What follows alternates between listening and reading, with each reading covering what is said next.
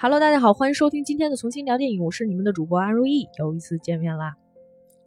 节目来到了第十期，从一个个位数变成两位数的时候，我感觉自己肩上的担子都变沉重了。我好几天没有上这个平台，我今天刚上这个平台登录的时候，我发现有一个啊热心的听众给我在某一期里边写了一个评论，跟我说这故事剧情讲错了，我当时哭笑不得。就是因为不不是那冷哼哈，这个情绪不对。呃，其实呢，是因为我觉得我突然间明白了一个事儿，就这个节目真的有人听，我不认识的人给我留言哈，然后我就很感慨啊。其实从前呃，这个我在录节目的时候哈，大部分都是一个自娱自乐的一个环节，因为我有一段时间嘛，情绪状态都不是特别好，什么事儿都干不进去。我发现唯一有一件事情，而且是我坚持了这么多年的一件事情，就是聊电影这事儿。我只要一干起来，我就特别开心啊！而且就是没有什么力量能够阻挡我。这个你就算哪怕你悲伤再逆流成河，只要一打开话匣子聊起来电影，我就觉得特别高兴。所以它其实可能更多时候呢是一个，哎，就是比较个人化的一个呃东西。但是当我后来发现，哎，慢慢慢慢慢的就是真的会有人去去听你的节目的时候，就我感觉自己也是有着一种这种啊类似社会责任一样的东西存在的。所以呢，在节目第一开始的时候哈，也跟这个所有的听众朋友们这个致歉。过去我确实是没有特别 在意这件事儿，呃，讲电影也是一个个人的爱好，可能很多时候呢，这个也没有打一些底稿。呃，就想到哪儿讲到哪儿，跟大家就是像聊天儿一样哈，也没那么认真。嗯，这个确实态度不够这个积极，不够主动哈。那么在未来的这个日子里面呢，我可能会用这个更多的时间去做一些准备，也希望呢，哎，能有更多的听众跟我一起来这个聊天啊，聊电影儿啊，这个感悟人生是吧？说的特别伟大，没有。就是大家坐在一起，这个聊聊天，然后这个我觉得最初最最初的目的其实就是这个样子，就是不管你人生当中遇到了什么样的一些困难或者是挫折哈，我们都先暂时先放下一会儿，呃，当你需要安静，需要这个呃一些心理上的慰藉，或者是说你只是想要打发无聊的时间。甚至是你只是在睡前想要这个找个什么东西催一下眠哈，都可以用这个节目，呃，来帮你填补一下时间，呃，让我来陪着你们度过这个，呃，可能有一些无趣或者又有一些无奈的这个人生当中的某一个阶段吧。呃，所以呢，在这里面也感谢所有还在听这个节目的人。呃，我回顾了一下哈，我之前的这个。介绍的片子的类型啊，有一些传记片儿啊，然后有一些是纪录片儿，还有一些呢是这个呃这个悬疑类的，或者是一些爱情小品。唯一有一类片子哈，从头到尾都没介绍过，也是我经常会看的一类片子，就是这个惊悚类。呃，所以呢，这个第十期呢，我想了一下哈，我想了一段时间了。还是要给大家介绍一下这个惊悚类的这么一部电影，啊，它是两千零八年的时候英国出品的一个小成本的惊悚片儿，名字叫做《伊甸湖》，英文名字 Eden Lake。说到这个惊悚片儿哈，大概可能分成两类，一类呢叫做这个有鬼的，一类叫没鬼的。所以我们今天这个先跟大家扫个雷哈。我们今天讲这故事里面没有鬼，但是没鬼的恐怖片呢，可能某些时候更让你觉得恐怖和害怕哈。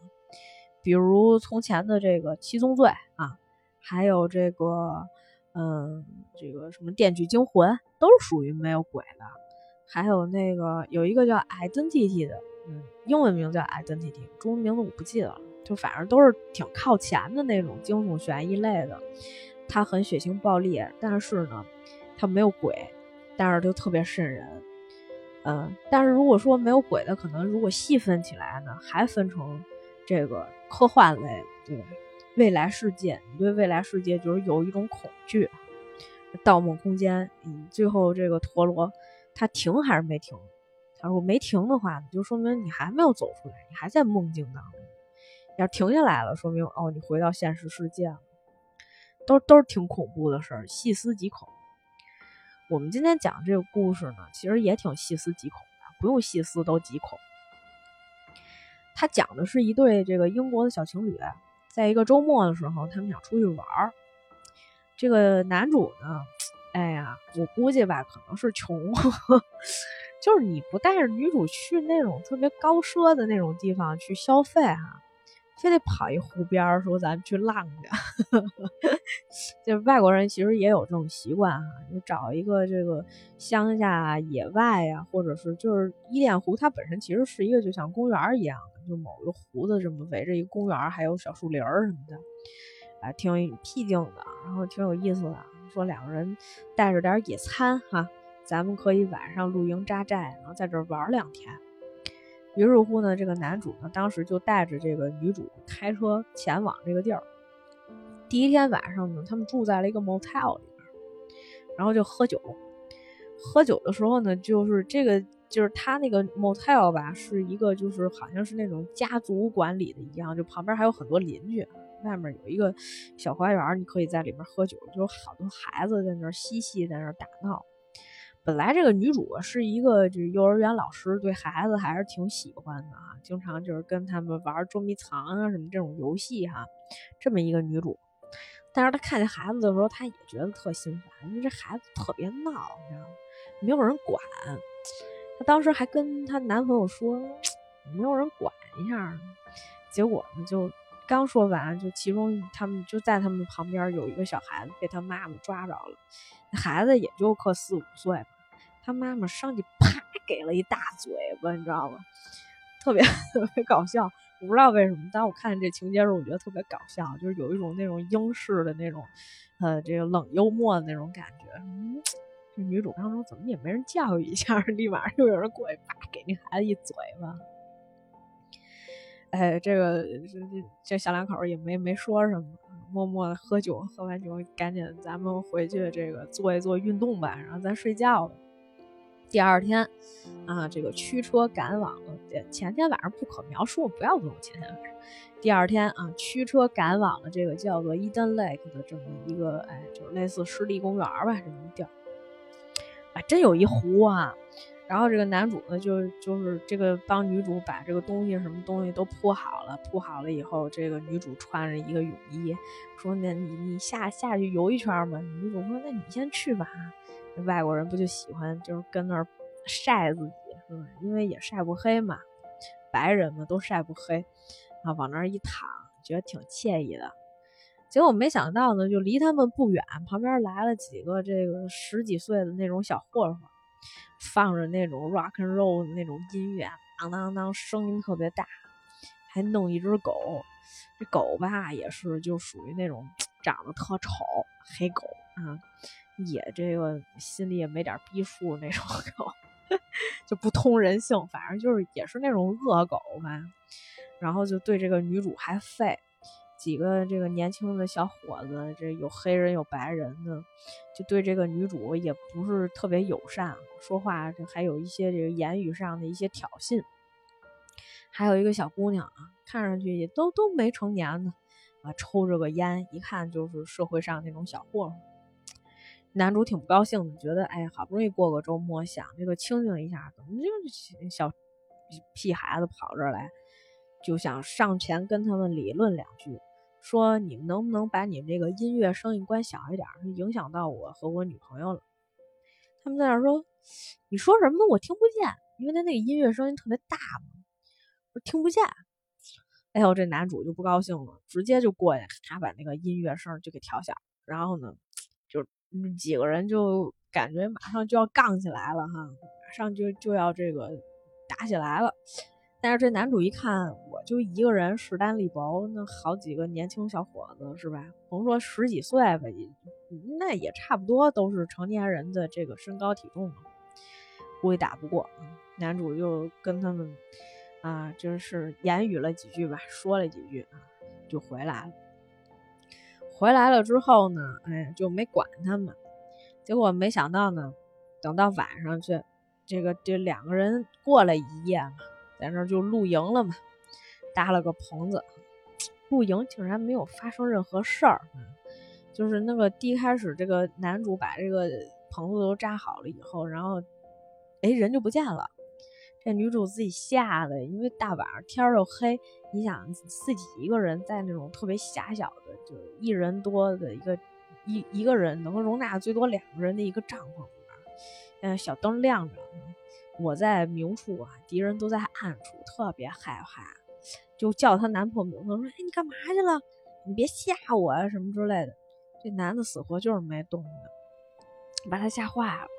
他觉得我是应该出去看，不应该出去看。嗯，就是这个时候，记不记得大家记不记得那个昆池岩是吧？那那是叫昆池岩吧？就韩国那个，就是直播的时候也是他一个人在棚子里面，发现我操，哎，那几个人好像出事儿。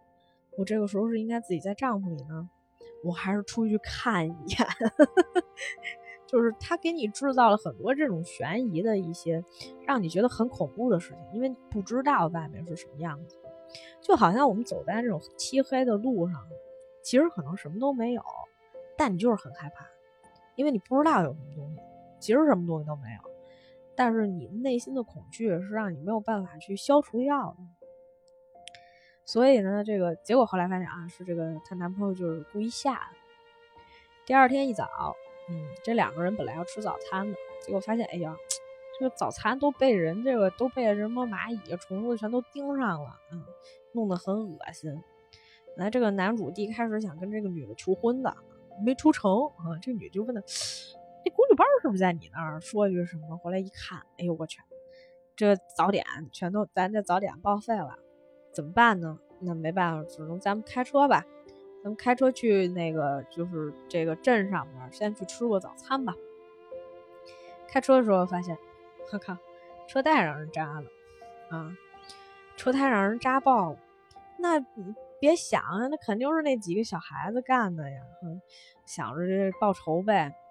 还好啊，有备胎。备胎是一个非常重要的东西，我建议所有人都应该有备胎啊。是讲故事的时候都在在讲一些传一些什么邪邪教？你这这段大家掐了别播啊，掐了别播，听了就当没听就过去了。呃，还好有备胎。于是乎呢，这个把备胎装上以后，开开车，然后去到镇上。本来，这个男主啊，第一开始的时候。还想说，不行，我们得找一下镇里面上面这孩子是谁们家的孩子，这么没礼貌，是不是？啊，得给他们一些教训，得跟他们爹妈说啊，这个得好好教育他们。结果呢，这个男主呢，就真的找到了其中一个领头的这个孩子，他们家。结果他开门就敲了敲门，说：“哎，有没有人啊？”推门进去一看，没有人。等他要出来的时候，他发现这家里面的男主人回来了。男主人回来了以后呢，就气势汹汹，就喊自己家孩子名字，说：“你在哪儿呢？你是不是在楼上呢？啊，下来不打死你是吧？你就去外面疯什么的啊！”他爸爸拎了好几瓶酒回来，大早上起来了就拎了好几瓶酒。这男主一看这情况，我这躲上二楼，万一被他发现了，这算私闯民宅啊！而且对方也挺彪悍的，对吧？又打不过，就是这这，我跟你说，这绝逼怂逼男主，我跟你讲。大家以后一定要记住了啊！找男朋友可以找那种文弱气质的哈，就是有那么一点点小肌肉块的，然后呢，看上去斯斯文文的。但是你不要找一个胆子特别小的，你找一胆子特别小的，真的怂。就他到那时候，就他硬气不起来。我跟你讲，就一下子就落入一个颓势了，你知道吧？这男主 果不其然的，就一看怎么办呢？从二楼的这个房檐上慢慢慢慢爬下来了，没被人发现，啊，挺怂的，没找成人家长，连家长都没找成。结果呢，这个，呃，就就两个人又开车又回去了。回去了之后呢，发生了一个什么事儿呢？到这个夜幕降临的时候，哈，他们又一次和这个青年这几个人哈，年轻小小伙子发生了一些冲突啊。这个这个男主就说我没有这个，因为他们后来本来开回车不是在那玩挺好的，后来发现，哎呦，我操，车被人偷了，这他妈大事儿了，我钥匙不见了，车直接被他们偷走了。哎，俩人特别不爽。这男主就说：“不行，我得去找去，找找找找一圈，那绝绝逼就那几个孩子偷的呗，也不能是别人。找一圈，终于找来了。男主手里有刀呀，弹簧刀是吧？拿出来工具，嗯，对吧？你们就别跟我来这套，就这小屁孩子，我怕你们，咱们也没别的要求，你们就把车钥匙还给我，把车还给我们，咱们各走各的。结果呢，哎，那个。”当头的那个、那个、那个小男孩一开始就特别不屑，就说这有什么呀，什么之类的，就反正还是想跟他较量一下。结果呢，在这个大家的这个一通乱打的过程当中，这小男主这个狗迎面的就朝这个男主扑过去了，结果呢，就扎在那个男主他那个刀上了啊，当时就鲜血直流，这狗呢就当即丧命了。嗯，这个小头头一看，我靠，他死了，就是那种特别用用那种特别仇恨的眼神看着这男主，说不行，我得让他偿命，必须把他抓回来。他手底下有好几个这个手下呀，就一路都在追这个男主，追这个女主，哎呦，玩命跑啊！结果呢，最后是这个男主就跟这个女主说：“你看这旁边有一大树，因为是晚上嘛。”你躲在这个树树的底下，就这这是一个就跟树洞一样这么一地儿，你躲在这底下，这男的继续跑，把他们都引开了。结果呢，她男朋友就被他们抓了，抓了以后呢，就是这个被他们折磨了一个晚上。这句话颇有深意啊。其实这里面确实也有一个 bug，因为这个女主呢，到第二天早晨的时候，眼睁睁的看见自己的男朋友被他们用那种铁丝的那种。那种线哈都绑在那儿，然后为首的这个男孩呢，就是那种，就是所谓就跟以前这个校园霸凌里面的是一样的哈，就是说你们每个人啊都过去捅他一刀啊，你不捅他，我捅你啊，就这逻辑。然后这些孩子呢就很被逼无奈嘛，都害怕呀，于是乎呢就都过去捅了这个男主一刀，而且呢当时旁边不有一小姑娘吗？那小姑娘给他们录视频。比如说，你看这个罪证什么都把握在我手里，所以咱们今天就这事儿啊，就是干完了以后谁也别说，谁也别说谁，不然的话我们把证据全都交出去啊，大家一起玩完，对？这女主这个时候才想起来拿自己手机报警，因为她手机一直没有信号，她还得连连那个男主的那个手机信号，结果呢，那男主手机就在那个小头头的手里，他一连接一看，说打九幺幺了，要报警。哎，这小男孩就说：“那他肯定就在附近啊，那赶紧去抓他。”嗯，这帮人就开始抓这个女主。中间呢，这个男主，就是挣脱了那个铁链子，挣脱了那些就是铁丝哈。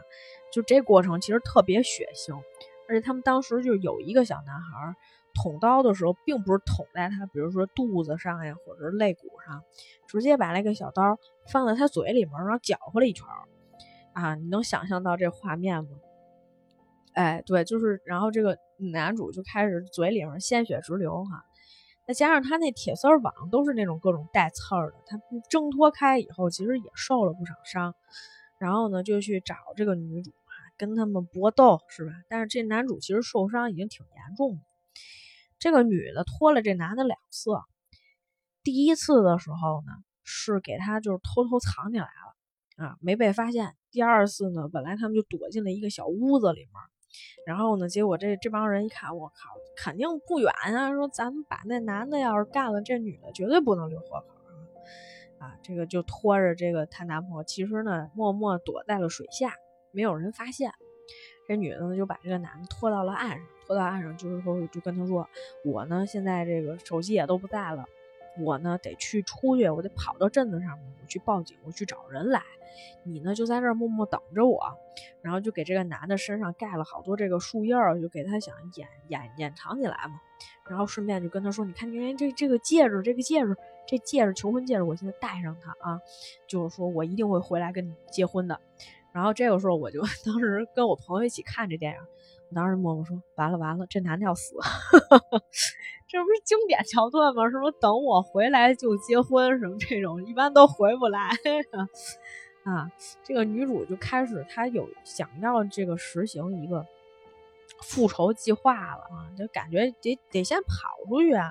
结果呢，这女主也牛逼，跑着跑着，突然脚上扎了一大刺儿，就是这个这个这个钉子是那种特别大、特别粗的那种。就是他扎完了以后，整个已经透到脚背上面来了，然后这个女的疼的已经不行了。可是呢，她从这个脚底下没法把这个钉子抽出来。它其实就不是，它其实不算是一个钉子，它就跟那个呃，就是那种带刺儿的这么一根棍儿一样。然后它就从脚底下就往下踩，然后就让这个棍儿呢伸到这个脚背上面来，从脚背上面再给蹬出来，就整个全部就是整个给。给扎一大窟窿的那种，那种感觉啊，也看着剧痛无比。我就一脸面无表情。我朋友看，哟，你说过去没有？就闭眼，别别，快点快点，过去没有？过去告诉我，看不了这个，看不了这个。我说你这不行啊，你看来这血腥暴力的不够刺激到我，可能那段时间精神 不太正常。反正看这没什么反应，我没什么反应，不疼啊。我说这女的咋想的？这这这这这能扒得出来吗？反正也挺疼的哈。我一直在想逻辑的问题啊，压根儿没想这到底怎么回事。女主又开始继续跑，跑到这个就是她其实这林子还挺大的，就是它是一个就是有些已经算是一个跟迷宫一样。她走到一个地方，看见有一个这个地图，她把那个玻璃就凿开了，然后拿了这个公园里面的地图。然后这个时候呢，就是他们几个人就赶上了，赶上过来了之后呢，本来这个女主是很想就是怎么办呢？找了一个垃圾桶躲了起来，那垃圾桶特别臭，你知道吗？就属于那种你离着八丈远都觉得一股屎味儿那种，而且它真的让你能看见那种屎状一样的东西，所以你都能想象到那种气味。这女主就想了一下，捏着鼻子就进去了。本来这个小小混混嗯是可以找到他，结果他一推开来，就呜一下子哈，苍蝇蚊子全飞出来了，就啪就给关上了。就说不行，咱们再去别的地儿找吧，一定得把那个女的找出来啊！这个男的这个落在咱们手里面，这个出去以后咱们都没得好，怎么着也得判个刑啥的。这个英国法律咱就不懂。然后。这个女主才偷偷爬出来，爬出来的时候呢，嗯，她就从自己裙子上撕了一块布下来，因为她不是凿碎那玻璃嘛，玻璃下来以后有很多碎片的形状，他拿了一个特别尖的一个三角形的，就把这个布旁边都裹了起来啊，拿着这东西当一个刀使，然后呢，他就照了一下自己在这个那个这个还有一片玻璃嘛，那还有没没打碎的那片玻璃在那照自己。他发发现后面有一个小孩在看着他，就是那几个小混混里面其中一个。但是那个小孩原本是那个，就是被胁迫的那个人。就是说，他其实大家有有有几个人是真的不愿意去，但是他如果不去伤害这个男主的话，自己就有可能被捅了。那个小孩就是那个把刀放在那个男主嘴里面搅和了一圈的那个小胖子。这女主呢，后来连想都没想，回过头来直接把这个就是她手里那个玻璃片扎这个小孩大动脉上，哗哗哗流血，小孩连话都说不出来了，就说呜呜说话说话都都都结巴啊，真的漏气了嘛，就整个那个血喷涌而出，还喷了女女主一身，那女主还抱着他，就觉得我自己啊，真的是这个。杀错人了，就感觉其实这孩子可能没有那个邪恶的那个心，但是他那个时候其实为了自保是没有任何办法，因为你并不知道这个孩子下一秒钟会不会出卖，因为他们之前其实遇到了一个印度的小孩，就是也是那个被胁迫的其中一个人。啊，就是那个印度小孩告诉他们，告诉那些小混混们，他们两口子往哪个方向跑的，所以他其实那个时候在那一刻里面对任何一个人没有任何的信任感，就是人在那种最危机的那种时刻哈，说实话，就可能会做出的事情就是第一会超常发挥，就比如说你原来觉得自己跑个八百米都气喘吁吁的，我跟你说那个时候为了命跑八公里都没事。嗯，大家记不记得那个《侏罗纪世界》里面，那女主天天穿着那最起码得八厘米高跟鞋，跑得比谁都快，跑得比恐龙都快，恐龙都追不上她。这女主也是，都瘸瘸脚成那样了，就就是人在那种危机的时刻里面，可能就是嗯，第一第一要务是生存，所以在生存之下的任何的那些可能就是你原本实现不了的东西，你在那个时候都都都可能实现。还有一点，就是你可能会怀疑或者不信任周围的任何一个人。就是我常常就觉得，有的时候信任机制被打破哈。我有一段时间可能就有这么一个时期。后来我发现，有很多人自保的一个能力，就是他并不相信周围的任何一个人。这个确实也是在危机的时刻才会有。嗯，我觉得不用说，你每一次都会觉得就是不相信任何人。在某一些时候吧，敌人也可能变成这个盟友哈，这都是有可能。关键是你那智商在不在线了。这女主就属于智商不在线，你躲一晚上，你不出去找人救救你男朋友，你在那儿看着你男朋友被人拿刀捅，然后才想起来打电话，然后自己手机又没信号，然后还得连男朋友手机信号，一下被人发现了，是吧？这是这是这电影里面这两个 bug。然后这个女主呢就没办法，就赶紧往外跑吧，天都黑了又黑了。这这个比那寂静岭变天变得还快，天儿又黑了，她就往外跑。跑的途中呢，突然发现了一个送快递的一个车，这车呢正好往他这边跑来，开过来。他满身泥泞啊，就大半夜的拦人家一辆车，拦了这个车以后呢，结果这个司机是一个哎，看上去可能二十出头或者十八九的一个小伙子。他说。那个我被人追杀，你快快快让我上车！哎，这男的就想你，你这是哪儿来的？你这个就感觉这个女的本来就已经挺奇怪的了，是吧？我拉你上车，别再引狼入室了。这女的说没事没事没事，你快快快救我救我出来！结果呢，这个这个小男孩呢就把他叫上车，拉上车，拉上车之后，但是他这个车方向往公园里面开。他说你能不能往公园外面开？他说可以可以，我本来这个车也是要往公园外面开的，可是呢，这个我吧有一个弟弟，我弟弟啊好几天没回家了，然后呢，我得去开车得去这公园里面去找他一下。这女主后来才发现，我靠，这人是他们其中一个就是小混混的那个呃小孩的哥哥啊。于是乎呢，这个就是他就趁着这个男孩下车的时候，他把车开起来。开起来之后，哈，一路狂奔，就开往那个公园外面开。开的时候还碰见了那个小女孩，就小女孩在那个马路中间正走着呢，他一下就把那小女孩撞飞了。然后就是我看有人评论里面二刷的时候，就说说那个撞飞小女孩那一刻，我不知道为什么感觉到特别爽。因为其实人吧都有这种，有时候有这种心态哈，但是我觉得这种心态可能也是在一种极限的情况下，就是复仇总有一种爽感。我不知道就是大家有没有这种感觉，有些时候是有的，就是这种爽感是你在很多时候没有办法去体验。这跟你就跟哎夏天突然特别热的时候喝了一杯冰可乐一样那种感觉爽。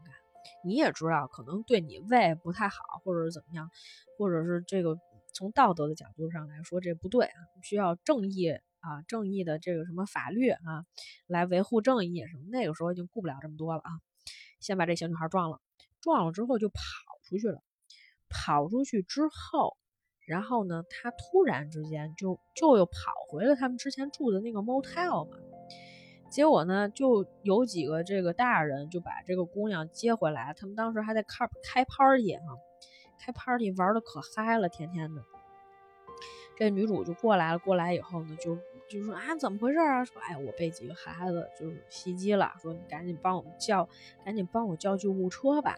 但是这个女主后来就发现一件事儿，她觉得特别不正常。她发现说，哎，这几个家长是谁的家长？啊，果不其然，还是那几个孩子的家长。这几个孩子的家长就没有一个人是那种，就是就是感觉就是那种普通的农民一样的吧，反正也都挺彪悍的，看。就是这几个孩子就是被这些家长教育成这个样子的。他本来已经很害怕了，后来当有人就是给他们。打电话就给这家里面打电话，说自己这不是这不好几家家长吗？其中有一家家长的孩子其实已经被这个女主杀了，就是那小胖子。然后其中就有一个有一对父母哈，当时就就心态崩了，说好嘛，他杀了我们家孩子，那得让他偿命啊，是吧？就当时就把这女的就要拉卫生间里给他宰了。这女主一开始的时候就发现马上就要出问题，就是快快快给我叫一救护车，赶紧。送走，不行不行了，就有人好心就说啊，那我们先把他送走吧。结果一发现是这情况呢，就有这么一家这个被孩子被杀了那家父母就不干了，就直接把薅出来，说这伊甸湖这个地儿难道不是咱们说了算吗？咱们就维护正义的人，他把我们家孩子杀了，那我今天就在这儿把他干掉，谁谁能知道？没有人知道啊。就这么着，然后后面就是一片挣扎声。然后呢，这个小男孩儿就是那个领头的那个小男孩，看上去特别凶悍的那个人，回到家里面，他的父亲训斥了他几句，他脸上的表情是那种非常如弱的，哎，就是那种懦弱的样子，很害怕自己的父亲，表现的呢就是有些惊恐。然后他爸说：“行，这事儿你不用管了，我来处理。”就让他上楼去了。也批评了他一顿，这个孩子就上楼去了。然后上楼的那一刻，当他面对着镜子的时候，他把那个墨镜摘下来，然后邪魅一笑。如果我没记错的话啊，这次不要叫再让我就是跟我说剧情讲错了。这邪魅一笑跟那个张子枫当年那个估计有那么一拼，但是可能没有那么强烈的那种刺激感。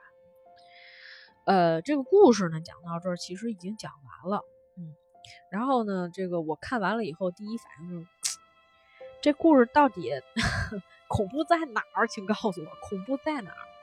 恐怖在就是你原本觉得天真烂漫的孩子，竟然能做出这种事情。我们上一期在讲白小姐的时候，我们说孩子一般情况下都是无辜的哈，然后孩子可能会经常受到家长的虐待，但是。什么样的家长就能教育出来什么样的孩子。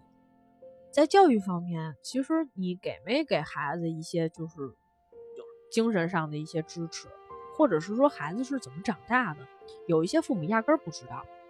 比如说在这个故事里面的那些父母，他们关心孩子吗？我不是给大家在最开始的时候讲了一个细节，就是那孩子那些孩子在疯跑的时候，爸爸上去啪，妈妈上去啪给一大嘴巴。这些孩子从小到大得到过爱吗？嗯没有，他们就是包括很多啊，中国的家庭也是这个样子，就是我们说的这什么棍棒底下出孝子是吧？他是想要拥有一种家长式的，或者是说在等级制度上面的建立一种权威。我怎么让才能让孩子听话呢？并不是建立在我跟孩子是一个平等的关系的基础上。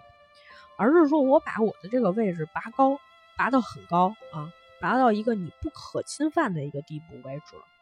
你是永远不可能撼动我的位置，那么我就能永远的这个呃这个命令你，让你听话，你就必须要臣服于我。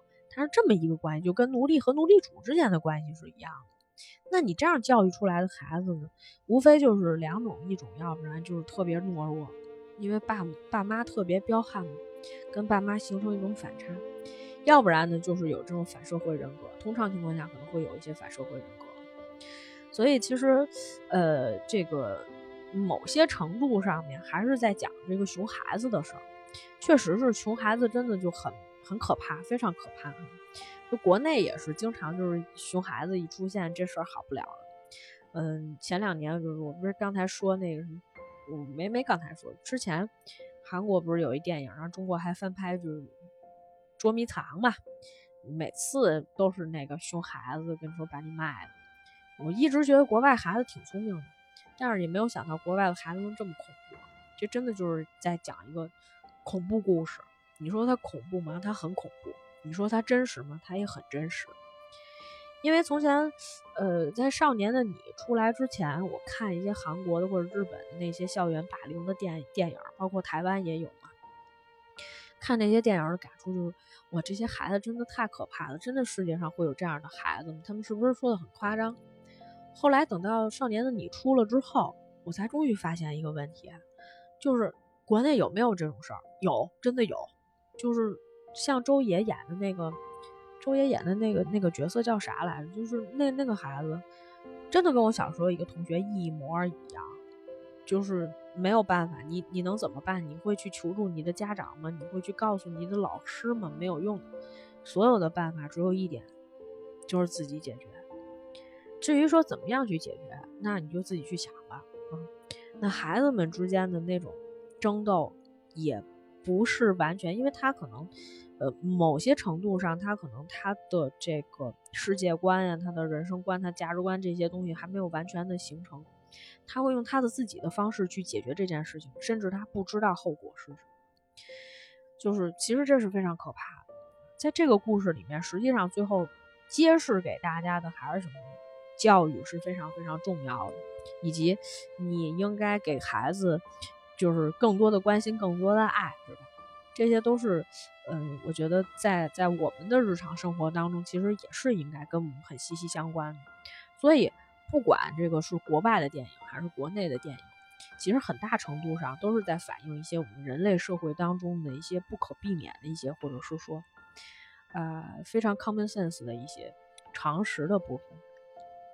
所以呢，这个啊，这个我的同龄人哈，前一段时间我也看了这个我的以前的一个同学分享自己生孩子的一些经历啊，表示说确实生孩子非常痛苦啊，甚至出现了产后抑郁啊。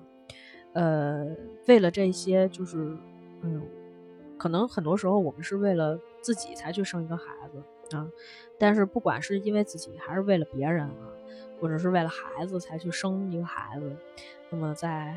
嗯，希望每一个做父母的人都能在生孩子这件事情上，就是既然你生了孩子，那么你要对孩子负责，然后你也应该就是给他们更多的关心、更多的爱，让他们变成这个别说社会上多有贡献的一个人吧，让他们活得就是更开心一点儿，让这个世界能多一些快乐的分子，我觉得这也就够了。好了啊，这个就是今天的这个节目哈，没今天这个配乐都没用上，特别紧张的一段配乐哈。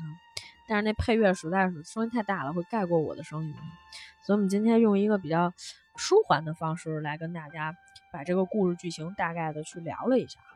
欢迎大家也可以给我这个私信也好，或者评论也好，有一些哪一些你比较感兴趣的一些故事，然后想让我讲给你们听，都可以跟我。